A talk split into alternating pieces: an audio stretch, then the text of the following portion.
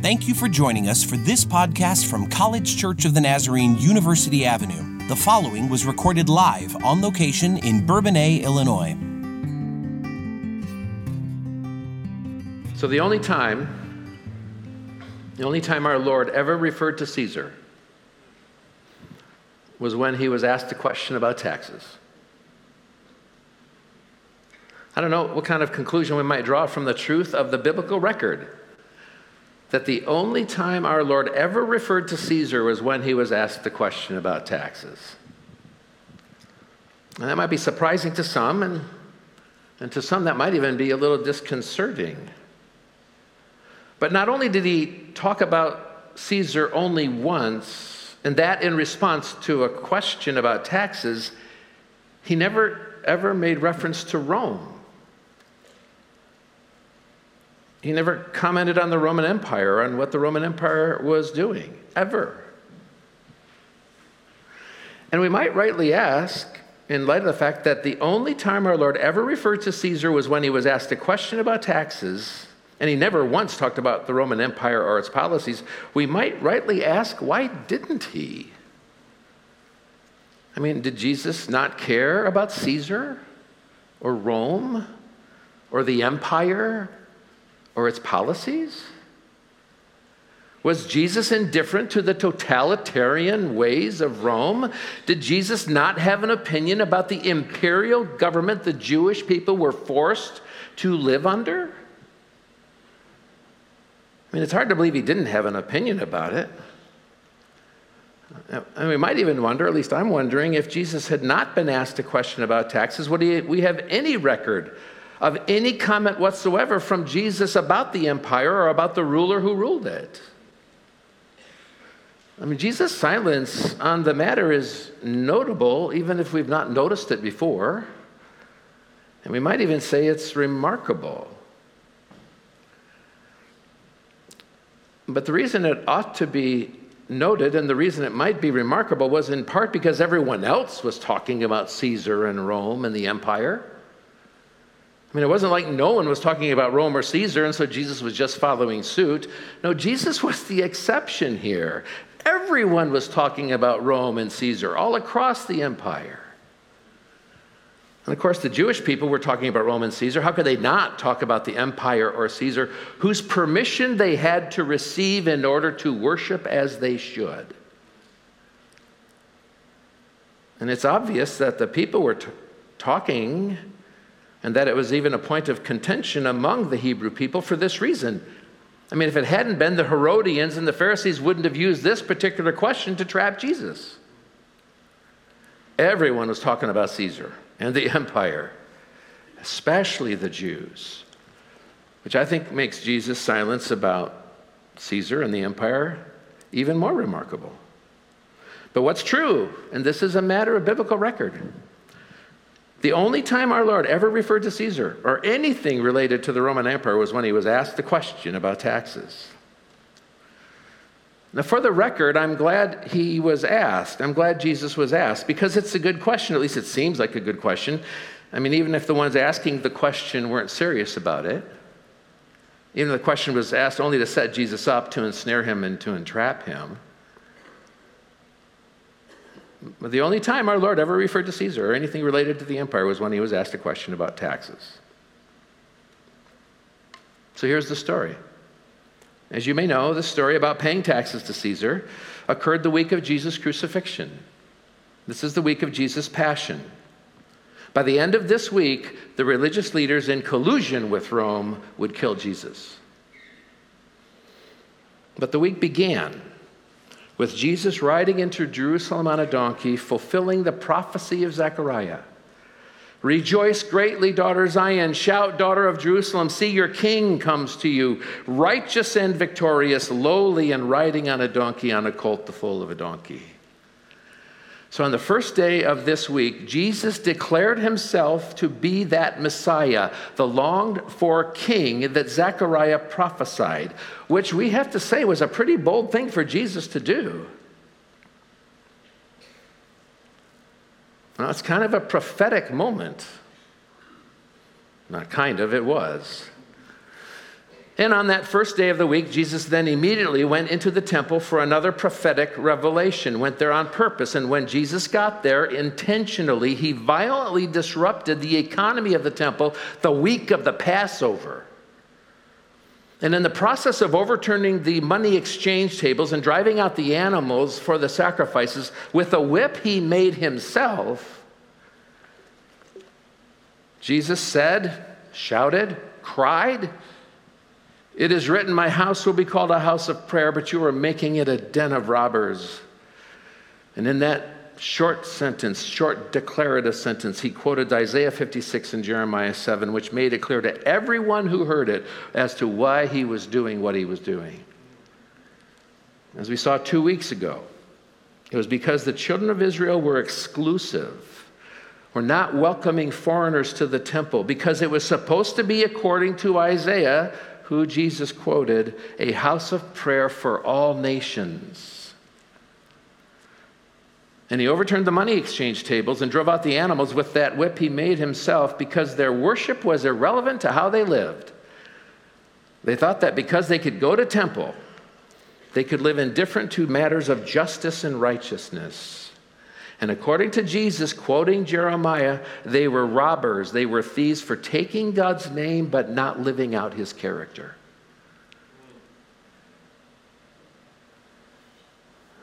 Evidently, God cares how he is worshiped.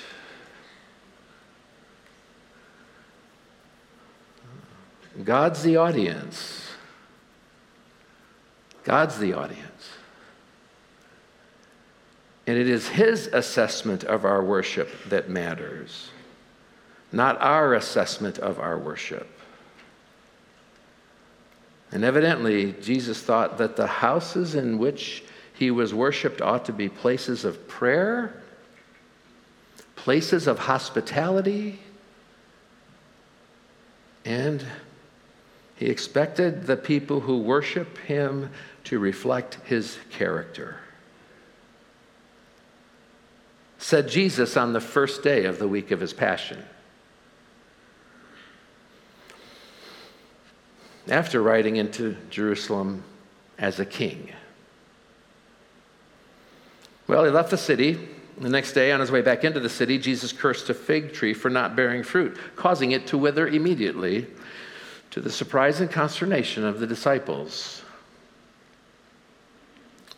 And then he told a parable to the chief priests and elders in the temple about two sons who were both asked to work in the vineyard, in the father's vineyard. And the one son said no, but later repented and did what the father asked.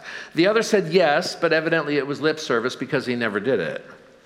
So Jesus asked those religious leaders whose son was the good son. It was an easy answer, not a trick question. They said, The son who repented of his disobedience and went. And then Jesus said to them in response to their correct answer, He said, The prostitutes and the tax collectors, here thieves, are entering the kingdom of God ahead of you. Because they're repenting. And then Jesus told another parable, another story about tenants who did not produce fruit for the owner of the vineyard and went so far as to kill the son of the owner of the vineyard. And when Jesus asked the religious leaders to whom the parable was addressed what should happen to the tenants who refused to yield the fruit and who even killed the son, they replied correctly, He will bring those wretches to a wretched end. So that's that. And then Jesus followed up that parable with another story, equally offensive to them, which Joel, Pastor Joel, spoke about last week so well. About the king who invited people to his son's wedding banquet, but who were indifferent to the invitation, blew it off, decided they had better things to do, other things to do, and they even mistreated the servants who were extending the invitation. And in that story, that parable that Jesus told on purpose that week, Jesus said that the king, in response to their disrespect and the, and the dishonor to the king who had extended this invitation, Jesus said the king was enraged. He sent his army and destroyed those murders and burned their city, and then he invited others who hadn't been invited before. Well, so that's what's happening this week. Can I say, this is a different kind of Jesus than the one popularly presented.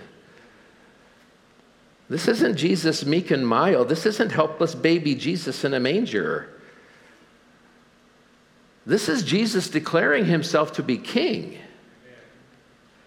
This is Jesus aligning himself with the prophets. This is Jesus the judge. This is, you better start taking me seriously, Jesus. That's the Jesus we're reading about. This is Jesus overturning tables still. Well, and they knew it. Those religious leaders were not about to yield their authority to this peasant king, to this wannabe prophet, to this self appointed judge.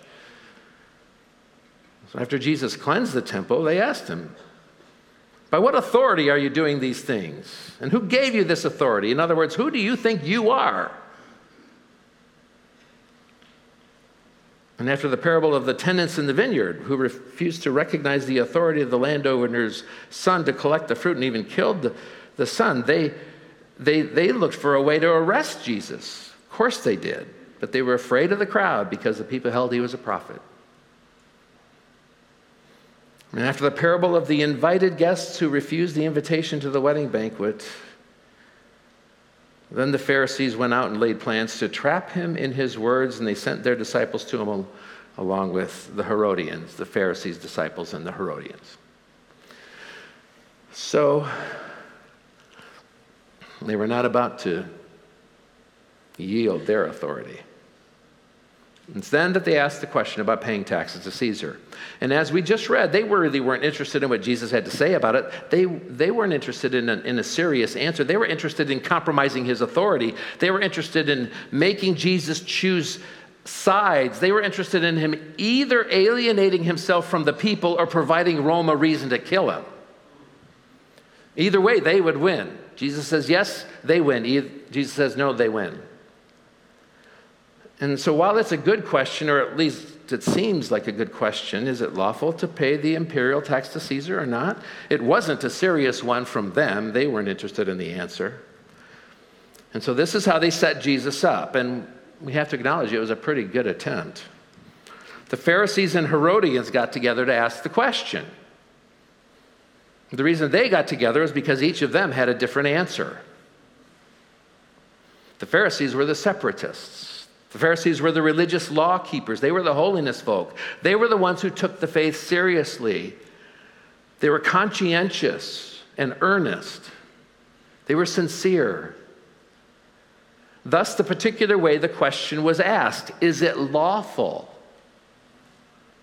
Well, it depends on what law Jewish law or Roman law? The Pharisees were among the ones who resented being compromised by Rome and Caesar. Caesar and the Roman Empire got in the way of the Jewish people becoming the people they needed to be. Had the Pharisees been asked the question, is it lawful to pay the imperial tax to Caesar or not, they would most likely have said no. It's not lawful according to the religious law because of who the Romans were. Frankly, they would have been right in that answer. The Romans were no friends to the Jews, as we know. And to pay taxes to Caesar was to implicitly recognize Rome's authority. To pay taxes to Caesar was to be complicit in the exploitation of not only the Jewish people, but of all the peoples Rome conquered and ruled. And the Romans were, were cruel to conquered peoples. I mean, I was reading last week, this question was asked on a popular website, I forget where it was. Was Jesus' crucifixion a cruel death? It seemed like kind of a gimme question. Was Jesus' crucifixion a cruel death? But the answer was intriguing. The answer was yes, but not any crueler than any of the other hundreds of people Rome crucified. The Romans had no mercy. They couldn't afford mercy and remain the superpower they were. They had to keep the peace. And they did it through force.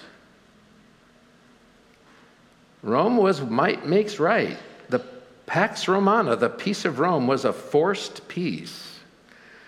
So, paying taxes to Caesar guaranteed Rome's continual rule and the Jews' continued subservience. Furthermore, it wasn't just any tax they asked Jesus about, it was the imperial tax. That is the tax Rome levied on conquered peoples to keep them conquered. It was the tax that kept Roman Empire. If you paid that tax, you were complicit in the evil of the empire. So the answer to the question is obviously no. We are not to be complicit in empire rule, said the Pharisees. But that's not what the Herodians thought. No, the Herodians were the political realists. They were the pragmatists. They were realpolitik. You got to live in this world. So they were more or less supportive of Rome because Rome, of course, had appointed Herod to be king, allowed Herod, a Jew, to rule. It was a nominal rulership, but at least it was a Jewish king. And the Herodians, by virtue of their support of Herod, were supportive of the status quo. And they realized, rightly, that if the Jewish people caused too much trouble or got too much out of hand or insisted on their independence, Rome would simply come in and annihilate them. The Jews were no match for Rome which the Romans did 40 years after this event destroyed Jerusalem and the temple. So the Herodians, being political realists, said, just let well enough alone, pay the taxes, keep Herod on the throne, even if he is compromised, keep Rome off our backs. So the answer is yes, pay the tax. So there are these two groups with opposing political philosophies. To the simple yes or no question they asked Jesus, is it lawful to pay the imperial tax to Caesar? The Pharisees would have said, no, you can't. And the Herodians would have said, yes, you have to. Simple answers to a simple question, which means that if Jesus had simply said, no, don't pay the tax, he would have been seen as an agitator and justly crucified by Rome. Don't pay the tax, he's an agitator, Rome gets rid of agitators. Justly crucified. He would have been just another unremarkable political martyr. And if Jesus had simply answered yes, pay the tax, then Jesus would have compromised all that he had stood for because Rome was evil. And he would have lost the favor of the people. It is a good trap. Jesus loses if he answers yes or no. He's either a political revolutionary or he's complicit with political power. So he doesn't answer their question. Well, he does, but he doesn't. First of all, he starts by calling them out for their hypocrisy, but then he makes their question irrelevant with his answer. It was a wrong question because it mandated a political answer, and it indicated a wrong allegiance either way. What they were asking was Are you for Caesar or are you against Caesar? Do you agree with Rome or do you disagree with Rome? Are you in allegiance with Rome or are you antagonistic to Rome? It was a political question. So Jesus refused to answer a political question that demanded a political answer. Jesus was not going to be co opted by political concerns. I want to remind you one more time. Well, not, no, probably this is the sixth time. The only time our Lord ever referred to Caesar was when he was asked a question about taxes. So Jesus called them out. Knowing their evil intent, he said, You hypocrites, you hypocrites, two faced, phony. Why are you trying to trap me? And in a move, a brilliant move that implicated them, he asked them to show them the coin that was necessary to pay the imperial tax, the tax levied on conquered peoples to ensure their continued subservience. Jesus said, Show me the coin. Show me the coin used for paying the tax. And for some reason, they had one. They brought him a denarius. And then Jesus asked them two very specific questions. He asked them, Whose image is this? And the word Jesus used, image, was the Greek word used to translate Genesis 127 which says, So God created mankind in his own image. In the image of God, he created them, male and female, he created them. The word Jesus used, image, was the word used to exclaim, explain and proclaim and declare that we are image bearers of God. I, I, I read an illustration of a, of a pastor who was doing children's service, and he told, he told the children that he had a picture of God in a box, and all they had to do was open the box and look in. Kids were, of course, really interested in seeing who God looked like, and they opened the box, and in the bottom was a mirror. God looks like you. We are God's image bearers. And that's the word Jesus used. He didn't say picture, he didn't say likeness, he said image, reminding those Jewish leaders in whose image they were made. And then he asked them, in whose inscription? Well, it was Caesar's inscription, but do you know what the inscriptions used on that denarius used to pay the imperial tax said? Do you know what it said? Tiberius Caesar, son of the divine Augustus. They have found those coins. On the Roman coins was not in God we trust. On the Roman coins was a, was a rival son of God. Tiberius Caesar, son of the divine Augustus.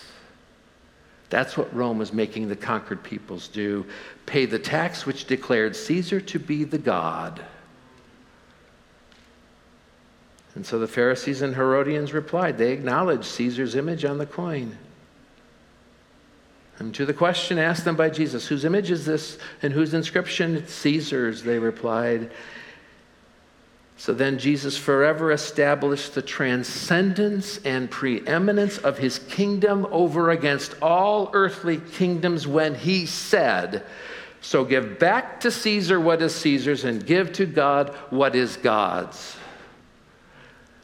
Jesus forever established the transcendence and preeminence of his kingdom over against all earthly kingdoms. In other words, Jesus said, if Caesar wants his money back, give it to him. He owns it, it's his image on it. Why are you contending with Caesar?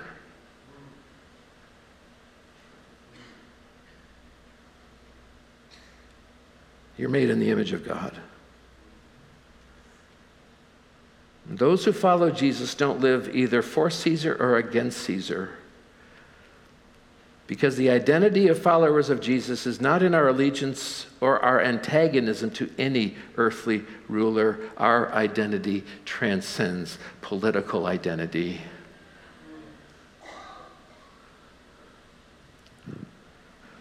Our loyalty, our fidelity is not to be given to earthly powers. First, our loyalty, our fidelity, our allegiance is always to the kingdom of God first and the kingdom of God's Lord. The question for followers of Jesus is not, firstly, what is my responsibility to Caesar? The question for followers of Jesus is, what is my responsibility to the Christ, the Son of the living God? He is our Lord. And it will be to him that every knee will bow and every tongue confess. The New Testament says it over and over again.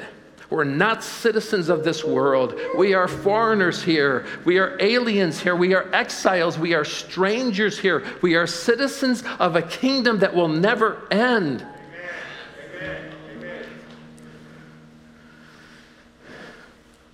That's the world we live in. We live in a world that is, that the kingdom of God is present in.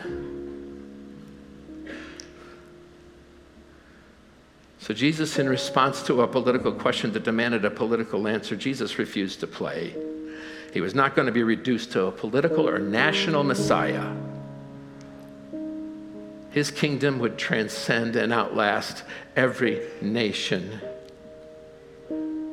His ethic is a kingdom ethic. As followers of Jesus, we live in his kingdom.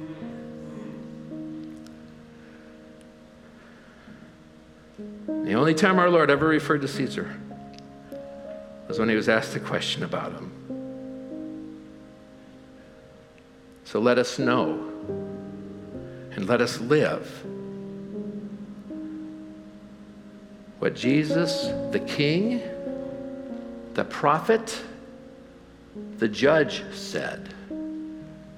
You give to Caesar what is Caesar's, but you give to God what is God's. Have I spoken the truth this morning? You've been listening to a podcast from College Church of the Nazarene, University Avenue. If you care to join us for worship, we meet each Sunday morning at 10:30 a.m. at 200 University Avenue in Bourbonnais, Illinois. We also offer a full range of activities, classes, small group meetings, and events throughout the week. For a complete list of what's going on at College Church or for more information on how you can get involved, please go to www.collegechurch.org.